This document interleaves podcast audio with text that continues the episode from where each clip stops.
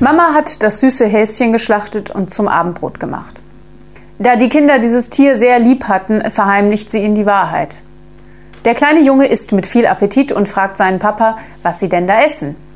Papa ganz stolz, ratet doch mal, ich gebe euch einen Hinweis. Ab und zu nennt Mama mich auch so. Plötzlich spuckt die Tochter alles aus und sagt zu ihrem Bruder, ist das bloß nicht? Das ist ein Arschloch.